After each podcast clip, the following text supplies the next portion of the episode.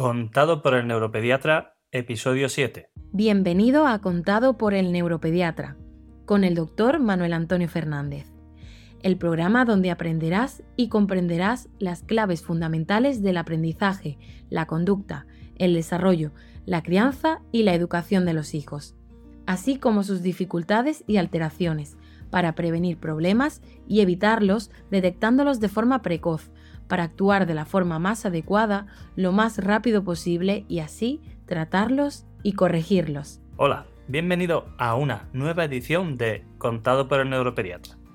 No, para empezar, no creas que no soy consciente de que el episodio previo, el número 6, resultó bastante tostón. Y no lo digo solo porque yo lo piense, que soy consciente de ello, sino porque tengo una compañera del equipo, Eli, la maestra de educación especial, que por cierto ya te hemos presentado en nuestras redes sociales, que es como el pepito grillo del, grupo, ¿no? que te dice todo lo que no quieres escuchar. Pues bueno, la cuestión es que a veces incluso lleva razón, y en esta ha sido una de ellas. Sí, es probable que todo lo que te estoy contando eh, en estos episodios en los que te hablo de mí, pues pueda no resultarte tan interesante y atractivo como los anteriores, pero antes de continuar dándote ese tipo de contenidos sobre neurodesarrollo, créeme para ti y para mí, creo que es bueno pasar por esta fase. Eso sí, no, no, hoy no estoy tan malito como estaba el otro día, no tengo la voz tan cogida, así que eh, ni estoy tan cansado, así que voy a poder hacerte este episodio con mejor voz y espero que bastante, por lo menos más interesante, más entretenido, para que al fin y al cabo consigamos el objetivo que queremos, que, es hacerte cambiar. Y sí, eh, que cambies tu forma de enfrentarte a la vida. Profundo, ¿verdad? Pues un poco más adelante lo entenderás.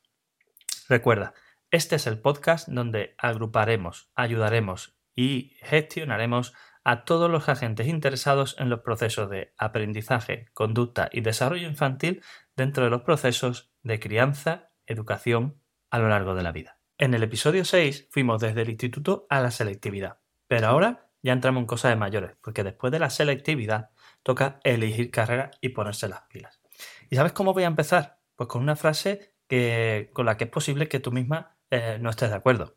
Mira, lo digo eh, y tú luego me respondes con tu opinión y tu razonamiento por la vía que quieras, por mail, por redes, donde te resulte más fácil.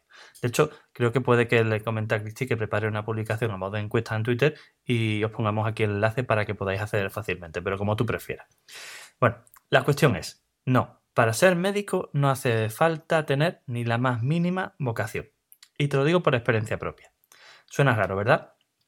Pues créeme, aunque suene raro, es más que cierto eh, que esto es así. Y el mejor ejemplo lo tienes, como digo, conmigo mismo. ¿Por qué? Pues porque ni en mi familia hay nadie que se haya dedicado a la sanidad, ni yo tenía ninguna, la más mínima motivación específica a la hora de elegir la carrera. ¿Que por qué cogí medicina entonces con todas las que hay? Pues muy fácil. Bueno, fácil para mí, que sé cómo funciona mi cabeza, con todas sus rarezas y peculiaridades, cómo se organizan mis neuronas. A ver, yo no tenía nada claro lo que quería hacer con mi vida. Con 18 añitos y más pavo que un pavo, tenía que decidir mi futuro. No sabía qué hacer, sinceramente. Era de ciencia, eso sí. Pensando un poco, lo que más me había gustado durante el instituto era la biología, así que fue lo primero que me planteé. Lamentablemente, mis padres me dijeron que de eso nada, que no me podían pagar la carrera fuera yo, eh, bueno, no había la carrera de biología en Cádiz, así que tocaba buscar alternativas. Aquí fue donde mis neuronas empezaron a ir a chisporrotear y a trabajar por su propia cuenta, algo que hacen con relativa frecuencia y que normalmente no funciona mal, por cierto. Bueno, decidieron que lo mejor era esperar a tener la nota de selectividad para poder ir a tiro hecho y en vez de tener que hacer una elección que después tú pudiera tener que, que modificar.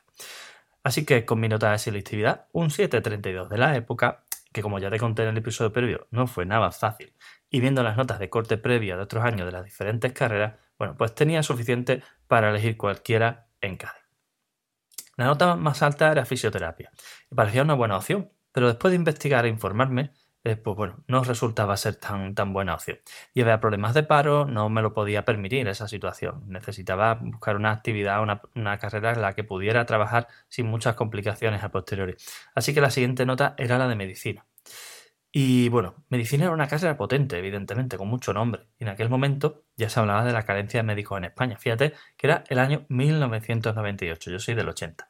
Y a estas alturas todavía seguimos igual, o mejor dicho, peor que peor. Bueno, la cuestión es que eh, el hijo de unos vecinos estaba estudiando medicina, creo que estaba en segundo o tercero, y fuimos a hablar con él. Esta familia tenía un hijo que estaba estudiando medicina y otro que, era juez, o sea, era una familia bastante pro. Eh, nos informó de todo y la verdad es que me dio bastante buena referencia.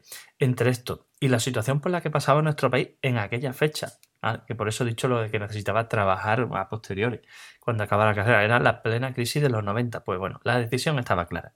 Tenía nota, era en Cádiz, había salida laboral y sobre todo era la carrera más larga. Esto fue lo que realmente acabó decidiéndolo todo, sí. Fundamentalmente ese fue el motivo. ¿Por qué? Pues porque resultaba una garantía de tranquilidad y estabilidad, que es lo que yo siempre he querido. Durante esos seis años de carrera de medicina, que son seis, eran y son, tenía un camino marcado a seguir. Además, suponía que para cuando acabara la carrera ya se habría pasado la crisis. De hecho, así fue. Lo que no tuve fue capacidad para predecir y tener en cuenta en ese momento que después de la carrera viene la preparación del MIR, que es al menos un año, los años de especialidad entre 4 o 5 y todo lo demás. Vamos, 10 años al menos de carrera para salir de especialista en pediatría, pero claro, lo que pasó es que dio tiempo a que España volviera, volviera otra crisis. Pero eh, bueno, se acabó la anterior, pero vino la siguiente, que es lo que ocurre periódicamente en España, más o menos una crisis cada 10 años. Bueno, y al final de todo, eh, yo me libré por los pelos y por mi especialidad. De hecho, mi mujer, que es oftalmóloga, acabó un año después que yo y aún teniendo una especialidad que cuando la eligió era de las más punteras, también tuvo un, tino muy bueno, se topó con un periodo de hasta nueve meses sin trabajo. Y no te puedes ni imaginar lo, no te puedes hacer idea lo duro que resulta esto después de todo el esfuerzo que cuesta sacarse una especialidad.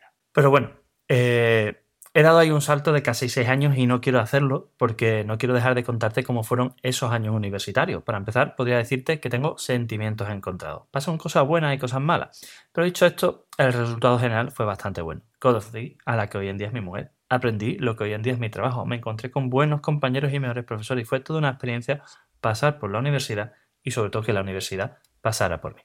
Te cuento algunas anécdotas. Anécdota número uno. Yo siempre he sido bastante deportista. Jugaba al fútbol como todo chaval de la época, claro, pero tenía especial predilección por el balonmano. Jugaba desde mi época en el colegio y continué durante el instituto.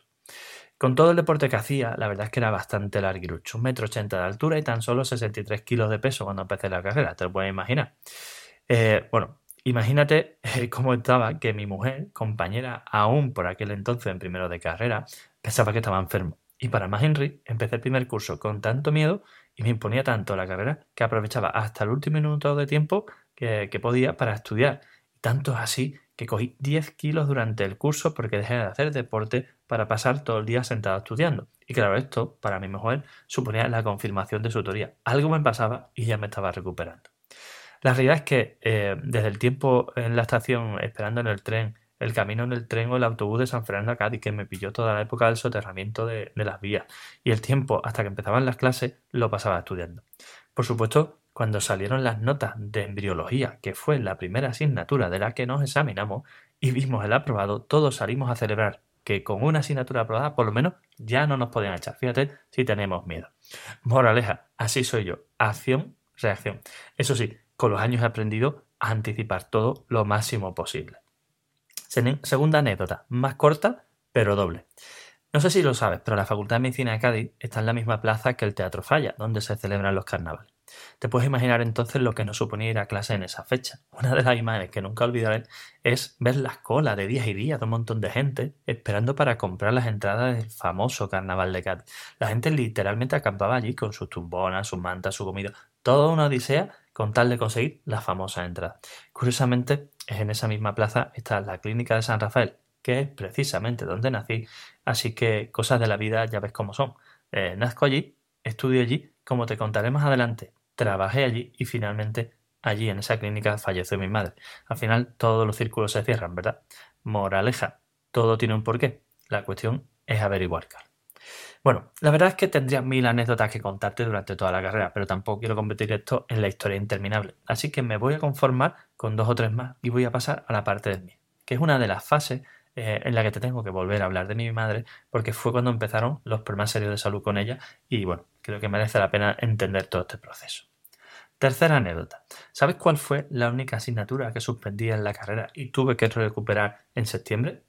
Pues me parece a mí, y tengo la sensación de que por mucho que te diera 10 opciones no la aceptaría. ¿Por qué? Pues porque dedicándome a lo que me dedico, tiene delito haber suspendido psicología clínica. Sí, como oye, psicología clínica. Pero eso sí, tengo una explicación más que suficiente. La cuestión es que yo me estudié los apuntes, estuve yendo a clase y me presenté al examen, hice el examen lo mejor que supe. Y no creo que me saliera mal. Pero la cuestión es que cuando salieron las notas del examen, la nota que había puesto o que había sacado era un 4. Fui a revisarlo porque no acababa de entenderlo y la profesora, después de, revisar la, respuesta, pues me dijo que podía subirme a un 4,5, pero que bueno, que al fin y al cabo tampoco eh, suponía un, aprobado y que no iba a modificar las actas para, esa, para esa situación. Bueno, me conformé con ello. Pero cuál fue mi sorpresa que cuando salieron las actas definitivas de la asignatura había sido tal la catástrofe de notas de toda la clase que había bajado el aprobado a un cuatro y medio. Y a mí me había dejado el 4. Así que te puedes imaginar cómo en ese momento me llevé las manos a la cabeza y me entraron los siete males cuando me di cuenta que tuve que ir, eh, que tenía que ir a septiembre. La cuestión es que, bueno, me preparé los mismos apuntes, la misma situación, fui al examen de septiembre, hice las mismas características del examen y ahí saqué un sobresaliente. Es decir, no entiendo ni cómo saqué un 4 en el primero, un 4 y medio, ni cómo saqué un sobresaliente en el segundo.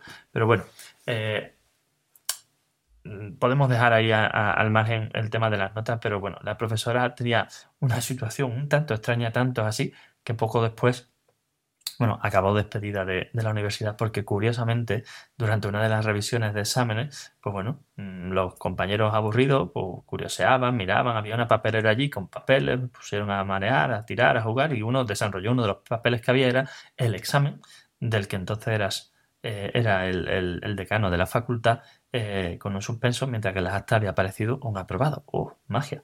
En fin, cosas de, la vida, ¿no? Eh, como ves, parece que al final el karma o el destino le da a cada uno lo que toca, o al menos en parte. Así que, moraleja, las cosas no son como terminan, eh, o sea, son como terminan, no como comienzan, porque habiendo suspendido psicología, acabo dedicándome a la neuropediatría, a los trastornos de conducta. Así que ya ves. Eh, curiosidades de la vida, ¿verdad? Y para terminar la carrera, y cuarta y última anécdota. Te lo cuento con la historia de un atropello. Sí, un atropello. Faltaban apenas dos semanas para el último examen de la carrera. Era medicina preventiva. Volvía de dejarle o devolverle unos apuntes a una amiga, no recuerdo. La verdad es que no tengo claro esa situación. La cuestión es que iba de camino a casa, de vuelta, por un camino que había hecho mil veces y con la cabeza en los estudios. A pesar de todo, no te creas que iba despistado. Iba, sabía por dónde iba.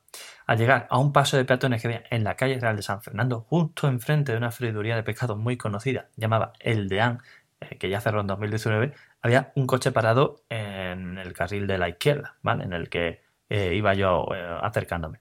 Mira, a la izquierda estaba ese coche parado, no había nada. Miré a la derecha, había un autobús parado, cediendo el paso a los peatones y empecé a andar. En ese momento solo recuerdo que empecé a sentir un murmullo así alrededor. Tuve una sensación extraña y sin tiempo a reaccionar sentí un, golpe en mi tobillo derecho. Caí al suelo y vi pasar una moto arrastrando por el suelo y al motorista meterse debajo del autobús.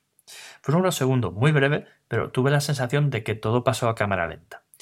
Vino la gente, me arrastraron fuera de la calzada y empecé a sentir un dolor horroroso en el tobillo. Intenté levantarme, pero no era capaz. Me percaté de que el manier de la moto había rajado de tajo el pantalón corto que llevaba a la altura de la entrepierna, así que te puedo imaginar que por los pelos y me escapaban. Y, eh, ¿Y toda esta historia para qué? Bueno, pues para contarte que me tuvieron que escayolar durante un mes y que tuve que estar en rehabilitación unos cuatro o cinco meses. Evidentemente hice el examen con las cayolas y las muletas. Mi ceremonia de graduación fue la muerte entre el calor y las muletas, pero casualidades de la vida, mientras preparaba el MIR y hacía rehabilitación, surgió mi primera oportunidad laboral. El fisio que me atendía me comentó así de pasado un día, como quien no quiere la cosa, que la jefa del centro estaba buscando un médico. Eh, era un centro de compañías de seguro. Mi padre era funcionario y teníamos una compañía privada. Por cierto, puede que algún día sea el momento de dedicar un episodio en exclusiva al tema de las compañías de seguro, porque si te cuento las experiencias que he tenido en mi familia, te pinchan y no echas ni una gota de sangre. Va. Pero bueno, la cuestión es que, dicho y hecho, fuimos sobre la marcha, ahí con las muletas, las cayolas y todo, al despacho de la jefa Hablamos, me hizo la oferta y empecé a trabajar. Muletas incluidas, como te digo. Consulta, asistencia a domicilio, eso sí, con chofer, porque no podía conducir, evidentemente. Era el centro médico Safer, que eh, también acabó cerrando años más tarde. Este fue el lugar donde me curtí como médico general durante varios años trabajando en condiciones bajo mínimo, pero adquiriendo una experiencia de valor incalculable como médico y como persona. Bueno, avisos a domicilio, coche arriba, coche abajo, maletín, has tenido que hacer mi trabajo, el de enfermería, todo lo que te puedas imaginar, urgencias, em, visitas programadas, niños, adultos. Bueno, la verdad es que era el mejor momento para hacer este tipo de trabajo recién preparado a dormir y con toda esa formación teórica, experiencia y lo que solo me faltaba era la práctica que escribía allí. Así que moraleja, no hay mal que por bien no venga y acepta lo que te llega porque no sabes por qué lo hace, pero al final tiene su utilidad. Eh, bueno, y acababa ya la carrera, eh, a pesar de todos los percances, toca otro de los momentos más complicados de mi vida, eh, de la vida de un estudiante de medicina de cualquiera. en este caso, la preparación del examen MIR. y como no podía ser de otra manera, a mí se me complicó infinitamente más de lo que nunca podría haber imaginado. Pasé durante ese periodo y los años posteriores por una situación que no le deseo ni al peor de mis enemigos. De hecho, si algo me ha enseñado la vida en todos estos años, es que deseo que a mis enemigos le vaya lo mejor posible, porque mientras que mejor le vaya a ellos, menos necesidad tendrán de molestarme. Egoísta pero realista y sobre todo pragmático. Lo más probable es que no, tengan mucha idea de lo que va el MIR. Si no has estado en este mundo de la sanidad en general y en medicina en particular, no tienes por qué saberlo. Además, la mayoría de la gente tiene un poco idealizado todo este proceso. Pues mira, para que tengas un poco de contexto, el examen MIR viene siendo como una oposición para establecer el orden de prioridad a la hora de elegir la plaza de la especialidad que quieres hacer y el lugar donde quieres hacerla. Es algo parecido a la selectividad en el instituto, pero bastante maduro y más competido. Aquí te juegas una plaza de formación especializada. Lo dicho, es como una oposición, pero para una plaza que al final solo dura 4 o 5 años. Así que, eh, bueno, en función de la especialidad. Es algo tan competitivo que se convierte en una auténtica batalla. No para menos depende tu futuro de ello. Además, está tan especializado que hay varias academias especializadas con métodos propios desarrollados. Y no voy a entrar en detalles, pero te dejaré solo unos datos.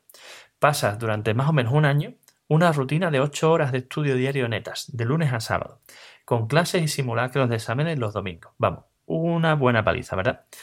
Eh, pues después de todo, yo conseguí sacar el 900 de más de 7000. Esto se considera una posición bastante buena, así que con ella pude elegir la especialidad que quise en la ciudad que quise. Y se fue, y sí, fue la de pediatría en el Hospital Virgen del Rocío de Sevilla. Y lo fue por varios motivos, fundamentalmente, fundamentalmente por tres. No, el orden que te voy a dar no es el, de, no, es el orden de prioridad, pero son los tres motivos conjuntos. Eh, era una buena especialidad de futuro, eh, motivo número uno. Motivo número dos, era un buen hospital para formarme. Y número tres, era la ciudad de mi novia desde segundo de carrera en este momento mi mujer Lola. Así que ya sabes, porque muchos aún me lo preguntan, ¿cómo ha acabado en Sevilla siendo de San Fernando y de tanta historia, la carrera aquí y todo esto? Bueno, pues ya ves, trabajo y pareja, ¿qué más si no? Y ahora viene lo más curioso, ¿cómo llegué a ser pediatra? Te voy a contar la historia de esta anécdota. Durante la carrera, en la asignatura de pediatría, tuve una mala experiencia. Tenía de profesor al doctor Lechuga Campos, que era un buen profesor, pero la organización de las prácticas era pésima. La verdad es que me dejaron muy mal sabor de boca. Eso ya me condicionó bastante negativamente, pero a esto se unió una circunstancia que se dio en el primer parcial de la asignatura. Bueno, esto es algo que solo saben los repetidores, y es que el doctor Lechuga las preguntas del primer parcial las sacaba directamente de un manual de pediatría que se llamaba, o al que le llamábamos el Nutrien. Era un libro de preguntas y respuestas sobre pediatría. ¿Qué pasaba con eso? Bueno, pues que por muy buen estudiante que fuera, con los apuntes que teníamos, con los libros habituales y con la dinámica de estudio habitual, podías hacer todo lo posible y suspender el examen. Tanto así que saqué un, que no sé si fue un 5 y medio un 6, eh, y como yo, el resto de mis compañeros, casualidad menos los repetidores que sacaban de 7 hacia arriba. Bueno, la cuestión es que entre el mosqueo de las mala calidad de las, prácticas y el mosqueo de esta situación por la asignatura, un día me crucé con el doctor Lechuga por las escaleras después de ese examen y me saludó y me dijo, hombre, Manuel, eh, estoy un poco decepcionado con tus resultados en el examen, esperaba más de ti. Bueno, tenía la consideración de que era buen estudiante, entonces me pudo, me pudieron los nervios y ahí no me pude contener y, y le respondí, le dije, vamos a ver, doctor Lechuga, eh, ¿cómo va a estar eh, indignado estoy yo y defraudado estoy yo? Que después de darme una paliza de estudiar como ninguno, de estar en todas las clases, todas las prácticas que han sido un desastre, va y me pone un 6 porque resulta que todos los repetidores sabían, pero los que no éramos repetidores no, que es que usted pone las preguntas del examen del, libro de, de Nutriben. Entonces, ¿qué quiere? Pues si yo he estudiado todo lo posible y no había manera, ¿Qué culpa tengo yo? Bueno, la verdad es que me podía haber salido el tiro por la culata, pero la verdad es que el doctor Lechuga, bueno, fue bastante razonable, me entendió y, bueno, mm, ahí, ahí quedó la cosa. Así que bueno, eh, Luego tuve un profesor de neurología con muy mal carácter, pero con muy buen perfil docente, y tuve también algún otro enganche con este hombre, era el doctor Jesús Acosta Varo. Por cierto, el único que se fijó y se interesó por mi De hecho, el electroencefalograma y resonancia que tengo, que son normales, sé que son normales y las tengo gracias a él, que me las solicitó. La cuestión es que, hablando con él sobre el tema de las opciones de especialidad, saqué la opción de medicina interna. Me parecía muy interesante pero me recomendó que lo evitara. Según él, y además llevaba razón, era una especialidad ya masificada y con poca salida profesional. Por otro lado, yo era alumno interno de ginecología con el doctor Blas Hervía. Se me daba muy bien la asignatura, me gustaba la parte teórica, daba incluso algunas clases, algunos seminarios, pero no me gustaba nada la parte de quirófano salvo los de partos. Así que teniendo todo esto en cuenta, me puse a reflexionar sobre todo lo que había recopilado eh, a lo largo del tiempo durante la carrera, eh, la información de uno de los tutores que tuve en la academia donde me preparé el MIR, Félix Coseria, que también era eh, residente de pediatría en el Virgen del Rocío, y al final me decidí a elegir pediatría, pensando que sería como la medicina interna pero de los niños. Y caso error. Era, eh, bueno, es una especialidad muy bonita, muy complicada, pero más que la medicina interna de los niños era la medicina de familia de los niños. Y no me entiendas mal, no le estoy haciendo de menos a ninguna de las dos. Es que no me gusta nada la medicina de familia, además las áreas dentro de la pediatría son extremadamente complicadas. Urgencias, UCI pediátrica, UCI neonatal, cardiología, en fin, un sinfín dentro de las que, después de pasar por todas y, eh, después de estar a punto de dedicarme a enfermedades infecciosas, elegí la neurología pediátrica. Era como el patito feo que a nadie le gustaba y del que además la mayoría eh, no parecía tener mucha idea ni interesar. Así que, sea como fuera, eh, o sea, fuera como fuese, esto fue lo que me llamó la atención y por supuesto debo agradecérselo a todo el equipo que había allí en ese momento. Así que moraleja, el hombre es dueño de su silencio y esclavo de sus palabras. Después de lo que le dije al doctor Lechuga, me tuve que acabar teniendo que tragar mis palabras y hacer la especialidad de pediatría, porque lo que le dije es que después de todo eso y de toda esa experiencia, lo que tenía claro es que si iba a ser algo en mi vida, no iba a ser pediatra. Esto no te lo adelanto antes y te lo aclaro aquí. Ese fue el resultado de la conversación. Pero bueno, yo, estoy, yo ya tengo más que aprendida la, la, lección de la humildad, me comí mis palabras y ahí me fui a la pediatría, aunque le supusiera un enfado al doctor Elvías porque pensaba que iba a hacer ginecología. Bueno, y para terminar, como te decía al inicio, no quiero eh, dejar de lado una experiencia personal que ha resultado ser una de las más duras de mi vida hasta el momento y que espero que no haya ninguna que otra que la sobrepase, evidentemente. Los problemas de salud de mi madre que comenzaron más o menos en la misma fecha en la que se comenzó la mi preparación del MIR y eh, poco después del fallecimiento de mis abuelos. Te cuento. El año de preparación del examen MIR fue probablemente uno de los más duros de mi vida. ¿Y sabes qué? Lo que menos tuvo que ver fue el propio MIR. Lo que de verdad tuvo que ver, como te he comentado, fue la salud de mi madre. Nosotros vivimos en el mismo edificio de mis abuelos, ellos en la planta baja y nosotros arriba suyo. Mi madre se ocupaba habitualmente de ello. Con eso, yo no lo sabía aún, empezó nuestro particular calvario familiar. Siempre recordaré algunos hechos concretos. Un día mi madre hizo pasta para cenar, unos rizos de esos de colores. Yo estaba de los nervios con todo lo del mis. Y cuando me lo fui a comer, eh, estaban horrorosos, súper pasados. Fui con el plato a la cocina a quejarme porque cuando estoy nervioso me pongo de muy mal humor. Y la pobre no sabía ni responderme. Se agobió, apenas hablaba y tampoco le di mucho margen para más. No fui consciente en ese momento, pero años después me di cuenta que estaba empezando el declive de mi madre y ese fue uno de los primeros eh, síntomas que, yo percibí. No lo supe identificar en ese momento, pero tampoco me podré olvidar del injusto trato que le di en ese momento. Por resumirte, ese mismo año eh, mi madre se sumió en uno de los más, por no decir el más grave, de todos los tipos de depresión. Se llama depresión psicótica. Lo que habría dado yo en aquel momento por saber lo que sé hoy y tener la experiencia que tengo hoy. En este cuadro Además de los propios síntomas de la depresión se unen múltiples delirios. Y bueno, en esa situación de preparación del MIR cada semana, después de una rutina, como te explicaba antes, de 8 horas de estudios diarios, bueno, pues tocaban las clases y los simulacros los domingos. Yo salía de mi casa con lágrimas en los ojos porque dejaba a mi madre allí, eh, poniéndole buena cara e intentando quitarle trascendencia, también llorando ella y muy preocupada porque sus delirios le hacían creer que mis padres no tenían dinero para pagar la academia. Eh, te puedes imaginar cómo estaba viviendo yo todo eso. Mi madre sufrió delirios de ruina, de enfermedad, de todo tipo, cada vez más graves, y además con poca o no la respuesta a los tratamientos que fueron pautando hasta que un día entró en una crisis de catatonia. El resultado fue un ingreso en la unidad de agudo de salud mental en un estado de absoluta desconexión, sin hablar, sin mirar, sin reconocernos. De hecho, a este se le sucedieron múltiples eh, situaciones extremadamente duras que, bueno, se fueron enlazando a lo largo de los años que tampoco tiene sentido detallar aquí. Aún así, no quiero dejar pasar uno. Yo estaba en Sevilla haciendo el MIR, no recuerdo qué año era ni la fecha aproximada, Trabajaba todos los días, con un montón de guardias, con los cursos de doctorado, vamos, un día horroroso. Solo recuerdo que la situación era tan dura que mi padre estaba desquiciado. Viendo esta situación y la absoluta falta de soluciones que encontrábamos, no me quedó más remedio que plantearme algo que jamás habría querido tener en mente. Buscar una residencia psiquiátrica para, para ingresar a mi madre. Pasé semanas buscando, mi padre, como te he comentado, era funcionario y no tenía acceso a la sanidad pública. Debía buscar algo a través de la mutualidad de la compañía. Nada fácil, por cierto. Después de mover cielo y tierra, encontramos una residencia en Málaga. Con todo el dolor de mi corazón, concertamos una visita y hablamos con mi madre para explicárselo. No quería, evidentemente, ni siquiera era consciente de que estaba enferma. Tanto así que como no las tenía todas conmigo, preparé diferentes medicaciones por si era necesario relajarlo un poco, especialmente eh, teniendo en cuenta que teníamos que ir desde San Fernando hasta Málaga. Yo yendo desde Sevilla para... En un, caos. ¿Cuál fue mi sorpresa? Que ese día, cuando me desperté en casa y fui a verla, estaba en su habitación recogiendo ropa. Le pregunté qué hacía y me dijo que estaba preparando la maleta, que ella no quería ir, pero que si mi padre y yo pensábamos que era lo mejor, pues habría que ir, que confiaba en nosotros. Y bueno, debo reconocerte que solo recordar ese momento hace que se me empañen los ojos y bueno, me cueste, me cuesta un poquito seguir, pero creo que, es importante que, conozcáis cuál es mi, bagaje en todo este sentido. Para más era un día de perros, lloviendo a mares durante todo el camino, un camino de silencio sepulcral, sabiendo lo que íbamos a hacer, que solo rompía el sonido de las gotas de lluvia contra las lunas del coche. Tampoco, eh, en fin, eh, nada agradable.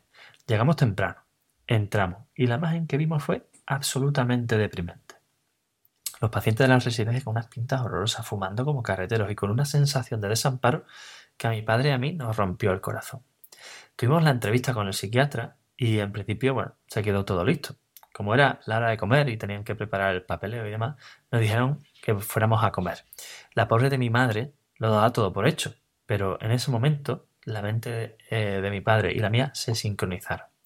Nada más salir de la clínica nos miramos. Me dijo, de aquí nos vamos, ¿no? Y mi respuesta fue clara. Por supuesto, papá. Mi madre, la pobre, no entendía nada. Así que se lo explicamos. Mira, mamá, si esto es lo que hay, te quedas en casa con nosotros, cueste lo que cueste y pasemos lo que pasemos.